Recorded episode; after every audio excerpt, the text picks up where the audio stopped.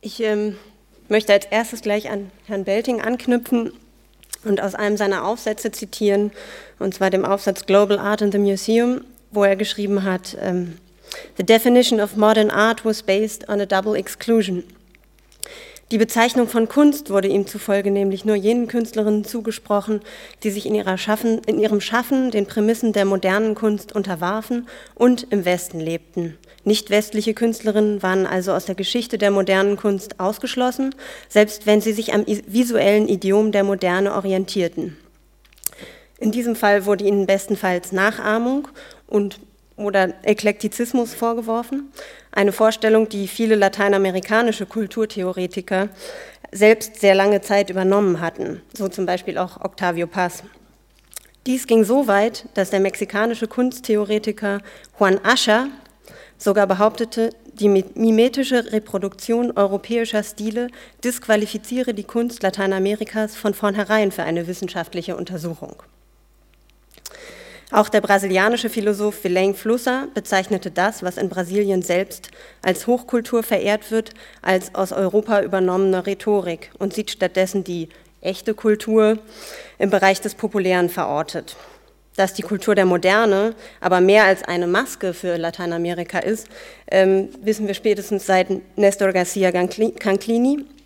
Ich zitiere, Today, we conceive of Latin America as a more complex articulation of traditions and modernities, diverse and unequal, a, a heterogeneous continent consisting of countries in each of which coexist multiple logics of development. Being cultured, including being cultured in the modern era, implies not so much associating oneself with a repertory of exclusively modern objects and messages, but rather knowing how to incorporate art and literature of the vanguard, as well as technological advances, into traditional matrices of social privilege and symbolic distinction. Die konservative Moderne, so schreibt auch die brasilianische Kunsthistorikerin Sonja Salzstein, hielt einen sicheren Abstand zu den entfesselten politischen, sozialen und wirtschaftlichen Kräften, die auf den Spuren der bürgerlichen, aufgeklärten und republikanischen Tradition die europäische Moderne im 18. Jahrhundert vorwärts gebracht hätten. Diese andere moderne Lateinamerikas konfrontiert die Künstlerinnen und Kulturschaffenden des Subkontinents jedoch immer wieder mit der doppelten Ausgrenzung aus der internationalen Kunstszene und gleichzeitig mit der Fremdheitserfahrung in der eigenen kulturellen Praxis im Spannungsverhältnis zwischen High und Low. Dieses Dilemma möchte ich hier heute anhand einiger ausgewählter Beispiele aus der Institutionsentwicklung der Kunstproduktion in Brasilien in den 50er und 60er Jahren und äh, ihrer Rezeption in Europa skizzenhaft nachzeichnen.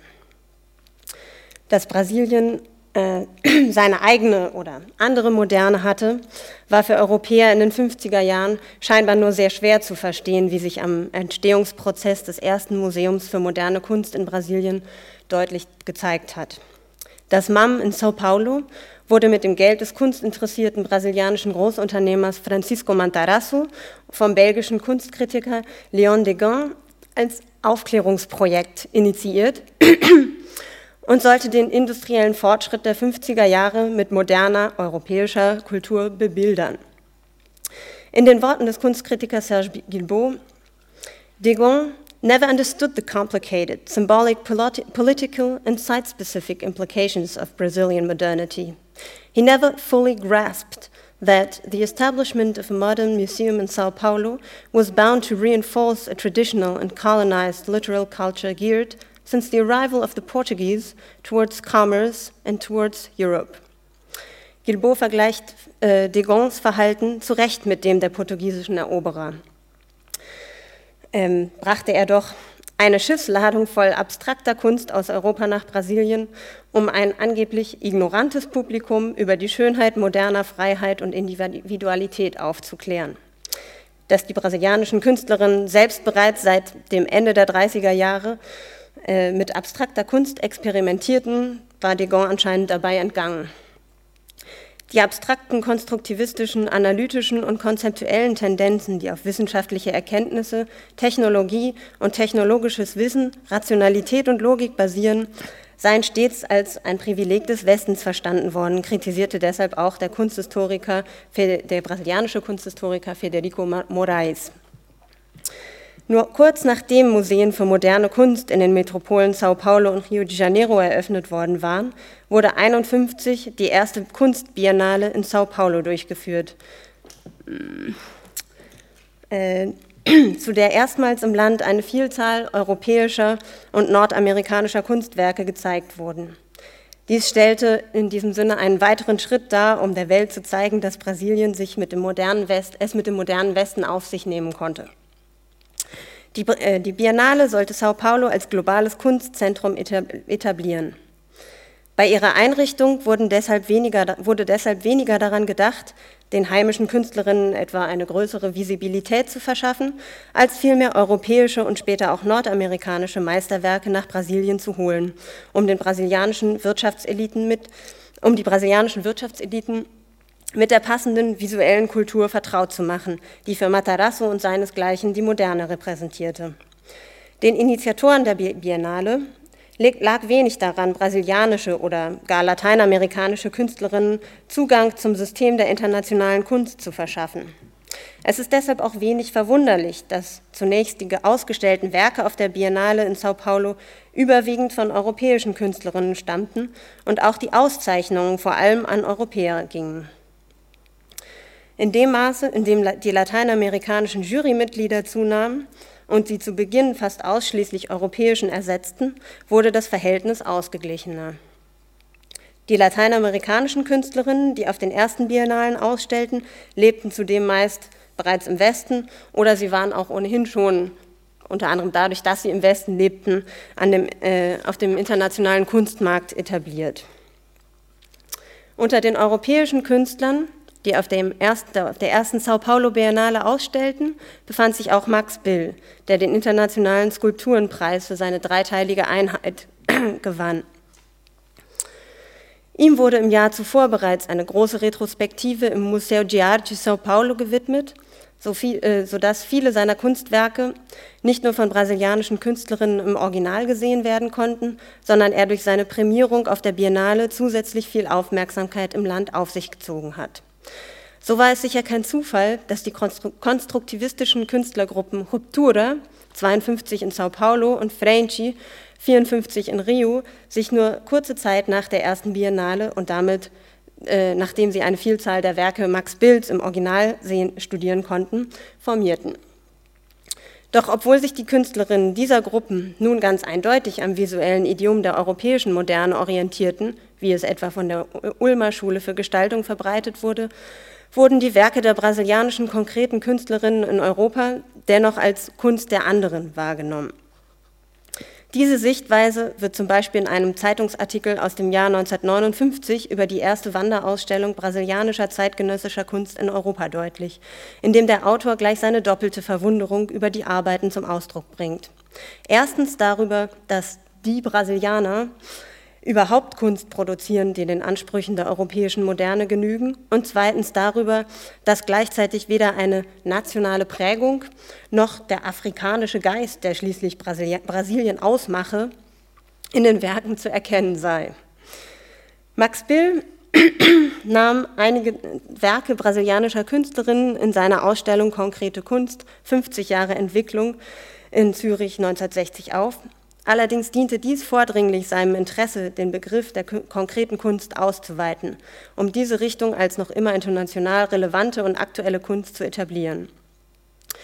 Das äußerte sich auch darin, dass Bill eine punktuelle Werkauswahl getroffen hat, die seinen Vorstellungen von konkreter Kunst entsprachen neueste Werke der sich in Rio seit 57 formierenden Gruppe der Neokonkretisten wurden von ihm vollkommen ignoriert und damit auch eine Entwicklung, die brasilianische Künstlerinnen in der Beschäftigung mit konkreter Kunst aus Europa durchlaufen hatten und die sie mittlerweile in kritischer Distanz gegenüber den Programmen positionierte, die über die Ulmer Schule zum brasilianischen Konkretismus geführt haben.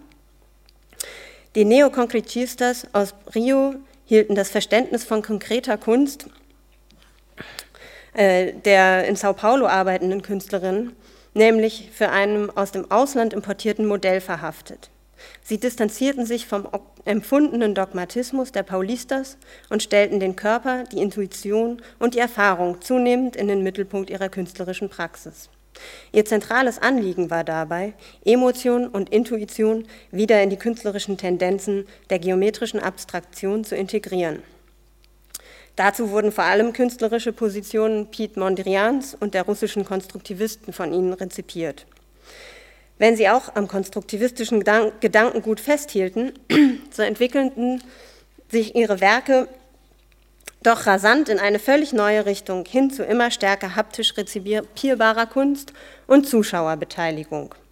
Die durch diese Arbeiten aufgeworfenen Fragen nach der Bedeutung des Kunstwerks, der Rolle der Künstlerinnen und der Rezipienten könnten, äh, können im brasilianischen Kontext auch als Versuch ähm, einer Auflehnung verstanden werden gegen die importierten Kunstinstitutionen, die eine moderne Kultur nach europäischem Vorbild verbreiteten.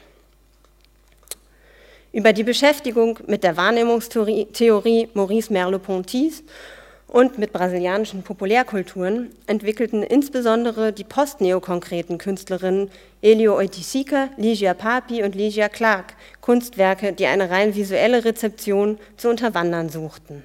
Die in Europa, zumindest bis Walter Benjamin, vorherrschende kontemplative Rezeptionsästhetik wurde zwar genauso in Europa und in den USA in den 60er Jahren von Künstlerinnen hinterfragt bzw. durchbrochen, jedoch ist dieser Schritt in Brasilien vor dem Hintergrund der Fremdheitserfahrung importierter ästhetischer Parameter und die damit verbundene Suche nach einer eigenen Identität zu analysieren. Die zunehmend auf körperliche Erfahrung ausgerichtete Kunst Eutychicas, Papis y Clarks kann nämlich unter den Vorzeichen einer Entdeckung bzw. Wiederentdeckung einer Wissensgenese verstanden werden, die in den brasilianischen Populärkulturen seit der Kolonialzeit praktiziert wird, etwa in den Ritualen der Afro-Diaspora-Communities. In den religiösen Praktiken des Candomblé wird Embodied Knowledge, wie die Ethnologin Yvonne Daniel äh, beschreibt, über Tanz- und Trommelrituale vermittelt. Von den Beteiligten werden diese Praktiken jedoch nicht nur als religiöse Rituale wahrgenommen, sondern auch als eine Form der Wissenschaft, in der der Körper eine zentrale Rolle bei der, von, bei der Generierung von Wissen spielt. Auch die, der brasilianische Samba ist eine populäre Klangstruktur, die an die Trommelrituale erinnert. In den 60er Jahren wird er vor allem in den Favelas praktiziert, den Elendsvierteln der großen Städte und breitet sich nur zu dem Großevent des Karnevals in der ganzen Stadt aus. Im Gegensatz dazu positioniert Daniel das Disembodied Knowledge, das dem intellektuellen Wissen entspricht, das rein visuell akkumuliert und von weißen Europäern und Amerikanern als einzig wahre Erkenntnisform legitimiert wird.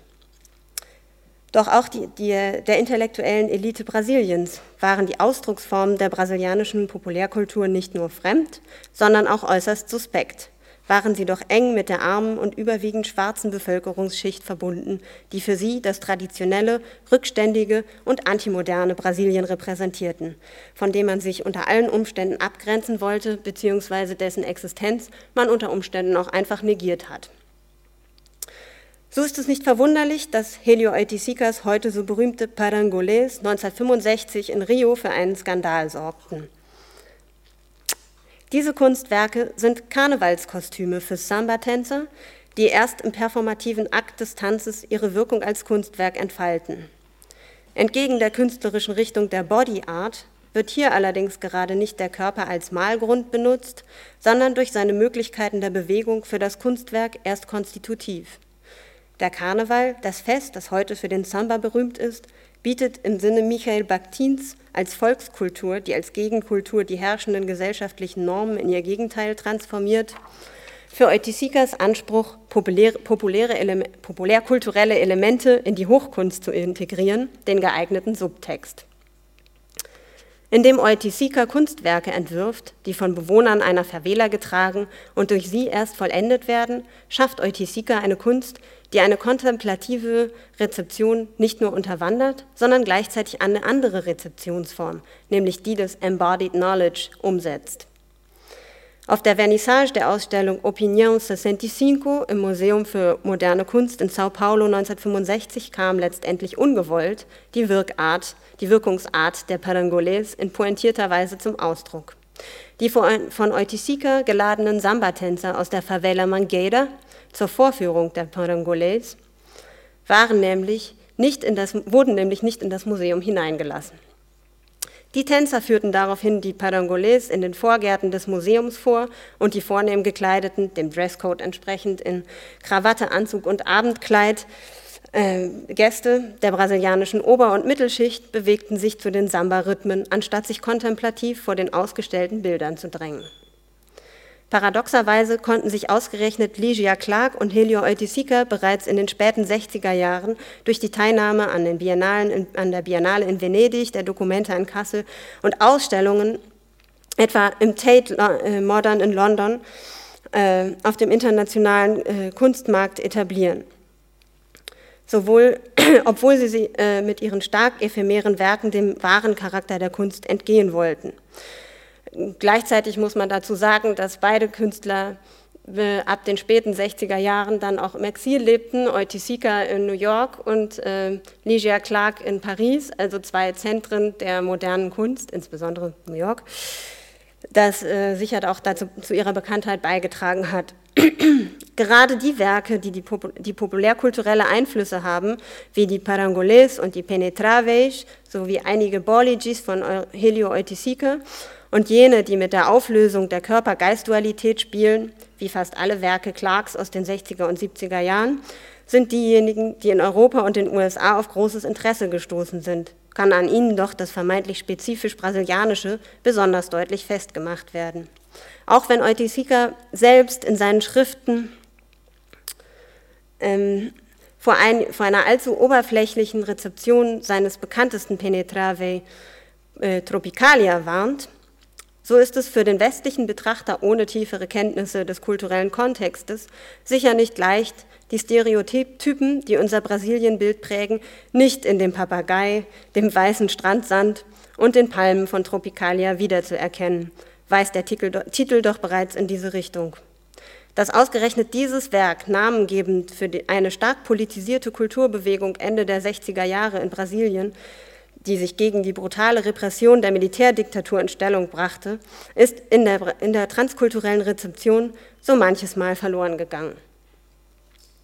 Seit der Jahrtausendwende ist im Zuge einer postkolonialen Aufarbeitung der anderen Modernen endlich ein verstärktes Interesse an konkreter Kunst aus Lateinamerika aus den 1920er bis 1950er Jahren im Westen zu verzeichnen. Dieses Interesse fällt sicher nicht zufällig mit dem Kauf der Adolfo Lerner Sammlung von 2007 durch das Museum of Fine Arts in Houston zusammen, der derzeit umfangreichsten Sammlung konkreter und konstruktiver Kunst aus Brasilien. Die Sammlung stelle ein zentrales Kapitel in der Repräsentation der globalen Geschichte moderner Kunst dar, bekräftigt eine der Kuratorinnen. Seitdem ist eine Vielzahl wichtiger Aufsätze und, und, Katalogtexte zu konkreter Kunst aus Brasilien in den USA verfasst worden. Und doch stellt sich hier erneut die Frage, ob diese gut gemeinte späte Akzeptanz anderer Modernen nicht eine neue Aneignung durch den Westen darstellt. Abschließend möchte ich mit, deshalb mit einem Zitat des Kunsthistorikers Joaquín Barrientos, der den aktuellen Umgang des Westens mit nicht westlicher Kunst unter dem Begriff der Geoaesthetic Regions zusammenfasst. ich zitiere, Eliminating the Eurocentric split between our Western aesthetics and the other's belated and displaced modernity is not enough.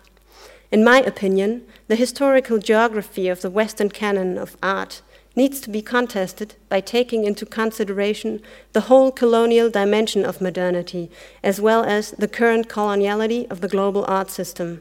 By introducing the concept of emerging geoaesthetic regions, are categorized these museographic impulses as a sort of post colonial westernizing attitude. Such museographic revisionism seems committed to the de- design of a new geopolitical universal language. Global art as a post colonial lingua franca offered up by the West to the world. Vielen Dank.